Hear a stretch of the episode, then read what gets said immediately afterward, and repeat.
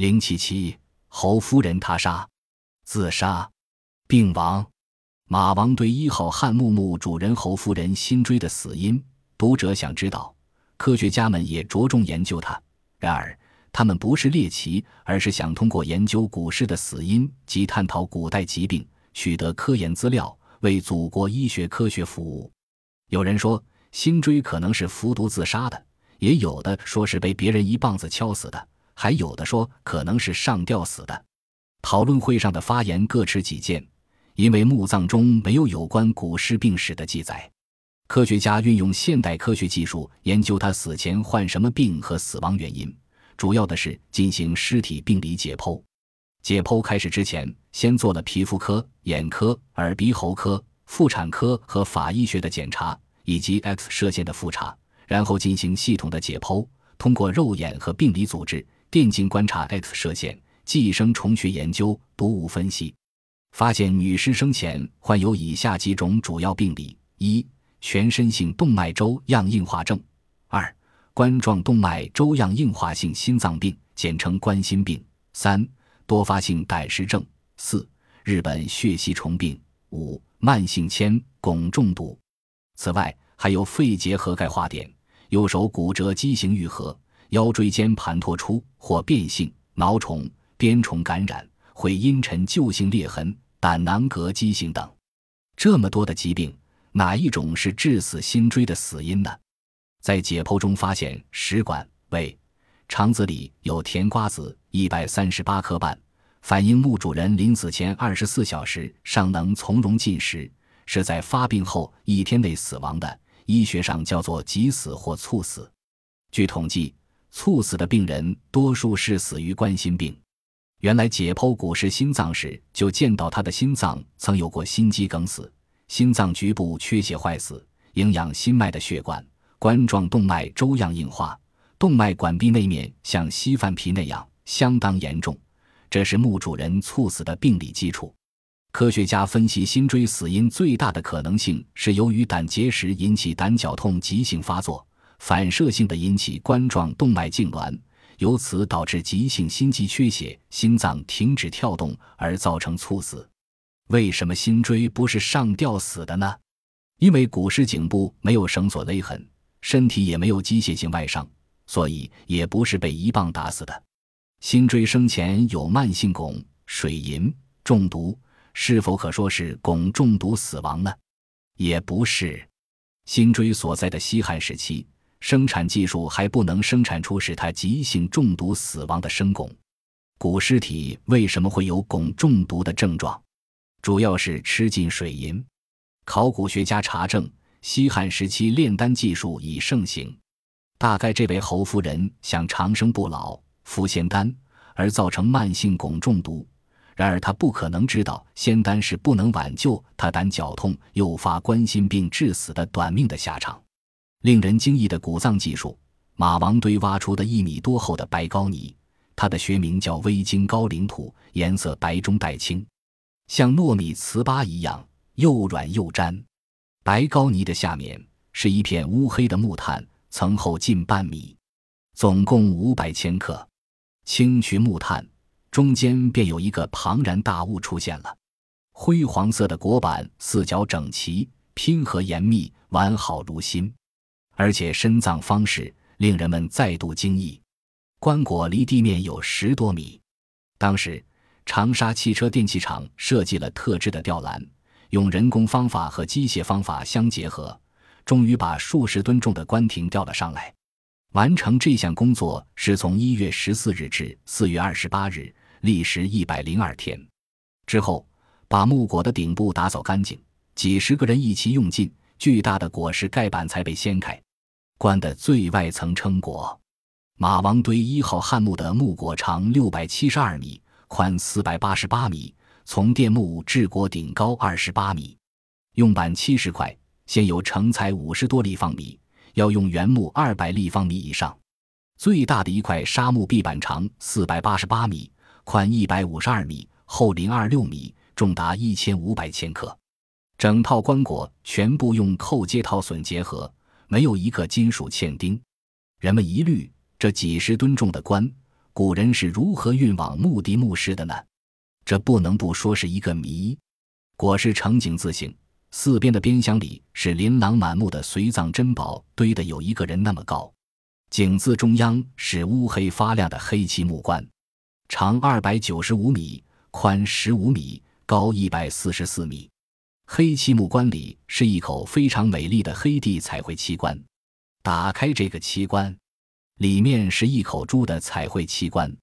再打开，是一口用橘红和青黑二色羽毛贴成菱形图案的内棺。内棺长二百零二米，宽六十九厘米，高六十三厘米。一口套叠一口，总共四层套棺。内棺何以要贴上羽毛？大概是古人所言“羽花登仙”之意吧。王充的《论衡》有言：“为人能生毛羽，毛羽具备，能升天也。”人们花了一整天的时间，好不容易才把内棺的棺盖揭开。内棺盛着尸体，尸体穿着和盖着的高级锦绣丝绸有二十层之多，名称义。外面再捆扎了九到四袋。湖南省博物馆副馆长傅巨友先生介绍说，最上面盖着三床绣花丝锦被，其中两床叫成云绣，一床叫长寿绣。第四层是一床印花加彩绘的丝绸被子，第五层是叫信七绣的丝锦被子，第六层是一件成云绣的强单衣，第七层是信七绣黄卷单衣，第八层是灰色的细麻布。第九层是茱萸纹绣的丝绸单衣，第十至十七层分别是方旗纹绣、信七绣、成云绣等多种高级丝绸袍子和丝绸单衣。第十八层是白色细麻布，第十九层是穿在身上的细麻布单衣，第二十层则是贴身的信旗绣罗起丝棉袍。尸体没有穿裤子，要把这二十层重重包裹的高级丝绸脱下来。前前后后花去了一个星期，最后女尸才出现。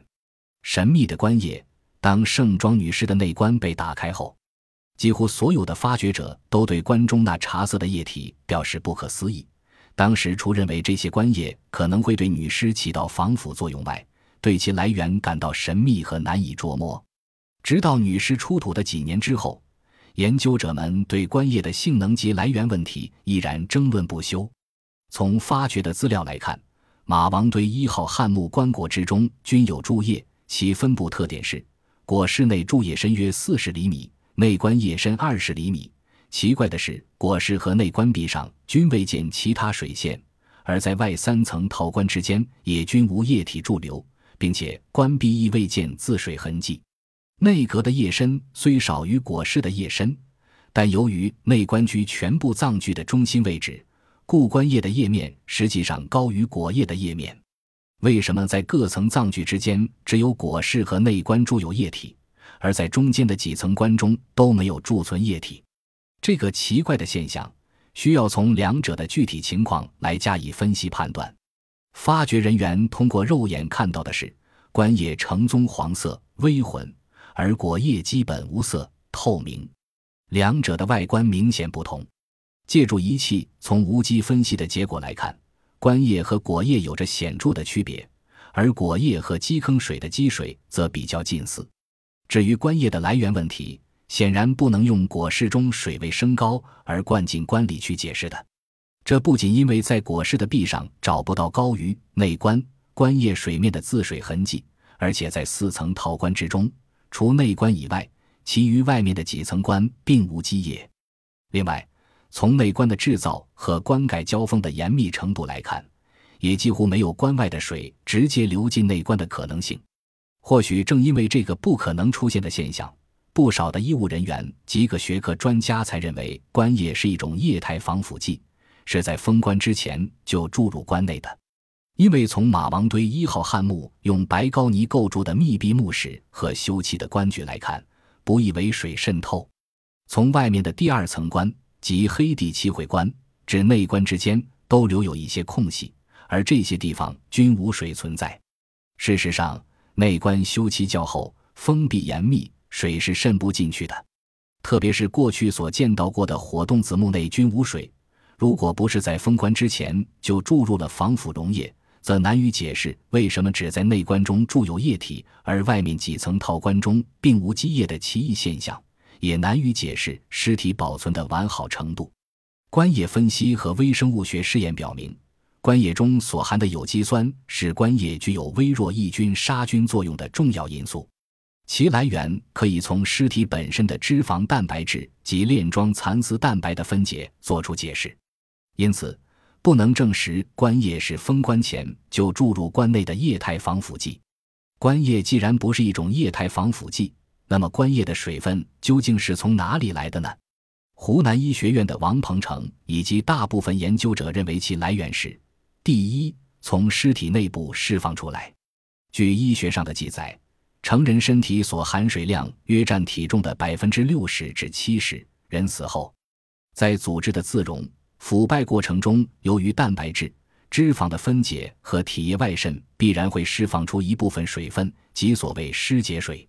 一号汉墓出土的女尸在死时的体重无记录可查，故不能从体重直接算出当时其体内所含的水量。但从解剖前上保留有三百四十三千克的体重来看，可以推测从尸体本身释出的水量还是比较有限的。因此，总量为八十升的棺液，其中应包含有尸解水，但不能全部来自尸体，还应有其他来源。第二是墓室内潮湿的水蒸气，气象水分子经关闭进入棺内，不断的凝结于湿结水。经千百年长时间的积聚，才达到了现在八十升的总量。为了说明这个问题，持这种观点的研究者做了如下解释：水蒸气为什么会不断的凝结于湿结水？水分子能否透过关闭？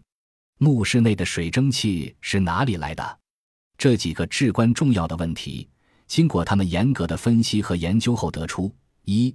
当空气里的水蒸气同可潮解的固体物质开始接触，并在它的表面生成少量溶液时，这种初生成的溶液含有很深的溶质，故其水蒸气压便小于空气中水蒸气的分压。这时，空气中的水蒸气就会继续凝结于这些溶液之中，并使固体物质进一步溶解。只有当溶液的浓度减少至一定程度。并使它的水蒸气压和空气中水蒸气的分压相等时，这一过程才会停止。棺液形成的原理基本上也是这样。当湿结水在棺内开始产生时，也是一种含有多种溶质且浓度比较高的溶液，即相同于潮解过程中开始形成的溶液那样。如果棺外空间中的水蒸气及气香水分子在透过关闭使棺内空间保持较高的湿度时，则棺内空间中的水蒸气就会不断的凝结于湿结水而成为棺液，并使棺液的容量不断增加。可以设想，在棺液的容量不断增长的过程中，棺内各种有机、无机溶质还可能继续溶解进去。因此，只要棺外水蒸气能不断进入棺内，则棺内水蒸气就可以不断的凝结于棺液。二，尽管马王堆一号汉墓的棺具有四层陶棺。但在探讨水蒸气能否透过关闭时，可以当做一层关闭来看待，因为其中的原理是一样的。从出土的情况看，关闭的基本结构是三层，即内外两面各为一层漆膜，中间层为木质。在潮湿的条件下，木质能吸水，这是人所共知的。关闭能否为水蒸气透过，关键一点是漆膜能否吸水和能否透过水分子。而棺具上修的漆，无疑是来自漆树的天然漆。这天然漆源是一种高分子化合物。从化学上分析，由高分子化合物形成的薄膜，其分子之间总有一定的空隙，这些空隙正好成为水分子渗透的通道。关外的水蒸气、气象水分子，为什么能不断的通过关闭进入关内空间呢？这主要是由关外与关内的空间中水蒸气分压之差造成的。在关外空间保持较高湿度的条件下，由于关内存在着凝结水蒸气的湿结水或较浓的关液，则关内空间的水蒸气分压总是小于关外空间墓室内的水蒸气分压，故其香水分子在运动中从关外进入关内的总比从关内到关外的为多。棺外水蒸气除了通过关闭进入棺内的途径外，还不能排除直接通过棺具的缝隙进入棺内的可能性。诚然，那些质量很好、损和严密的棺具，在当初可能是密闭性能很好，或可称为不漏气的，但在埋入地下经过相当长时间以后，因棺木吸收水分引起棺盖和棺壁各部分不同方向和不同程度的膨胀，因而，在接缝处再产生缝隙，特别是在盖口处产生缝隙也是可能的。只要一旦有了小缝隙，棺外的水蒸气进入棺内并凝结成棺液的过程就会大大的加速。想来马王堆一号汉墓的内棺也不是铁板一块，产生人的肉眼几乎看不到的缝隙是正常的。根据棺液是由墓室内水蒸气透过棺壁凝结于尸结水而形成的这一设想，就可以解释为什么只有内棺中既有棺液，而在外面的几层套棺中并无积液的现象。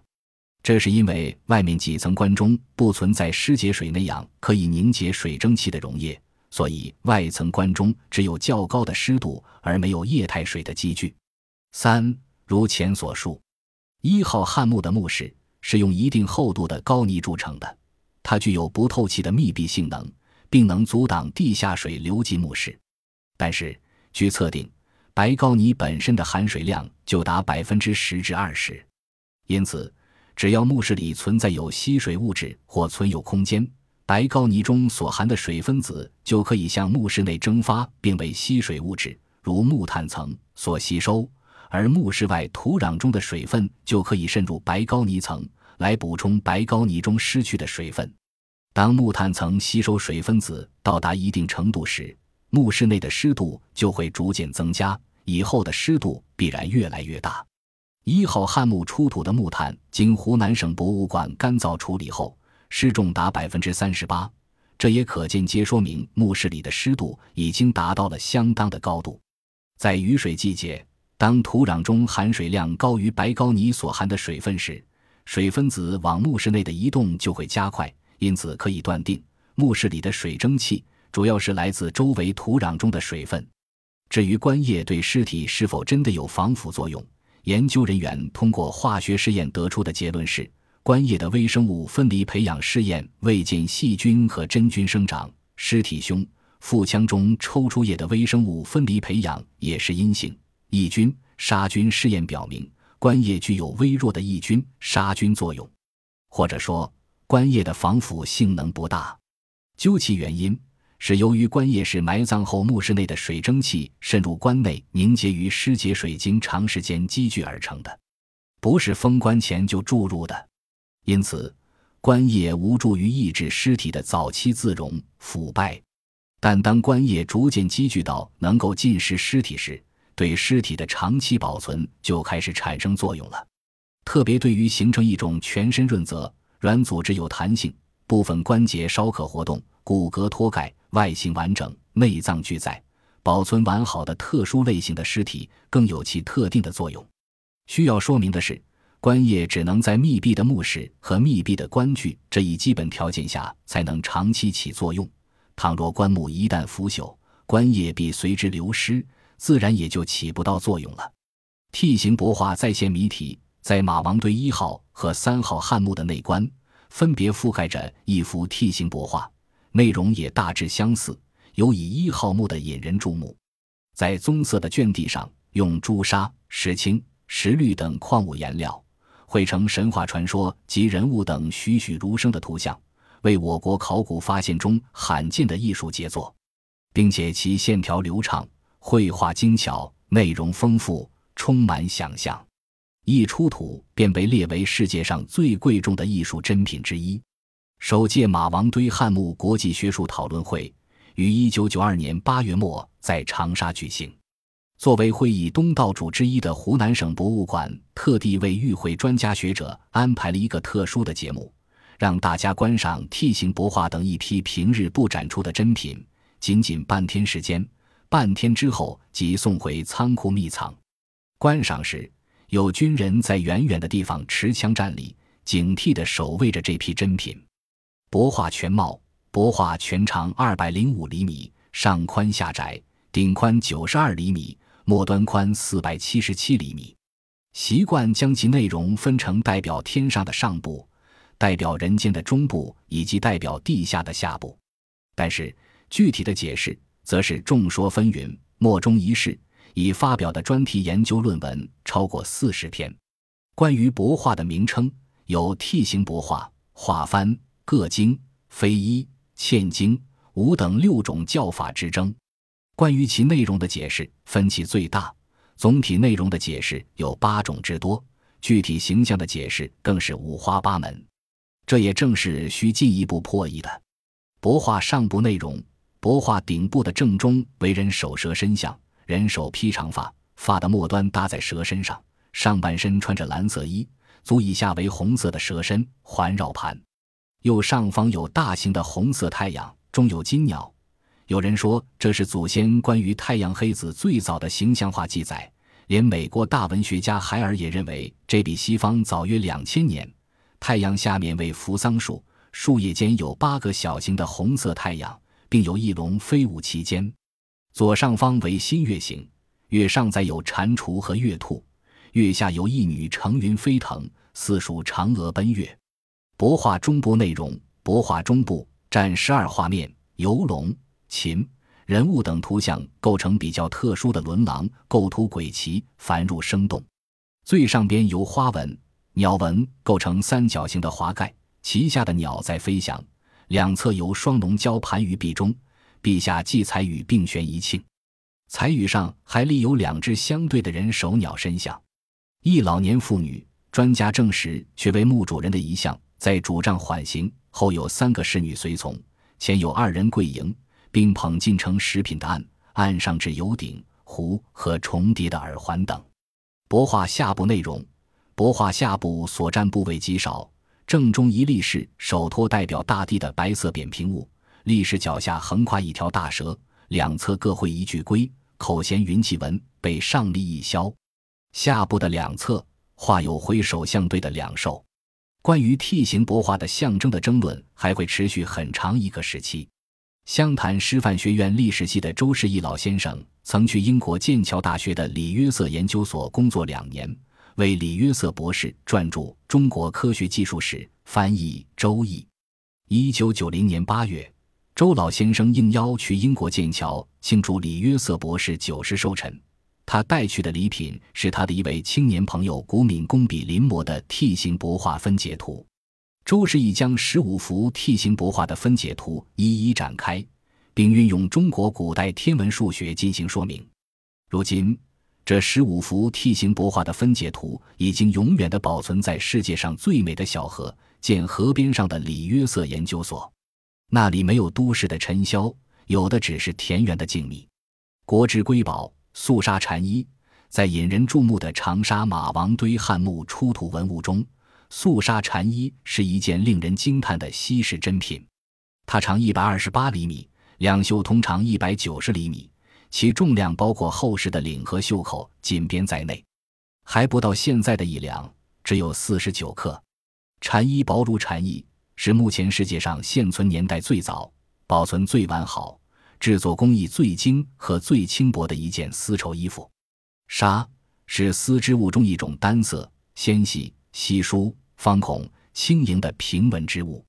在我国古代，称方孔丝织物曰纱。纱的经丝和纬线纤细，交织成的孔眼较大，其透光面积一般在百分之七十五左右，而且孔眼均匀，布满整个织物表面。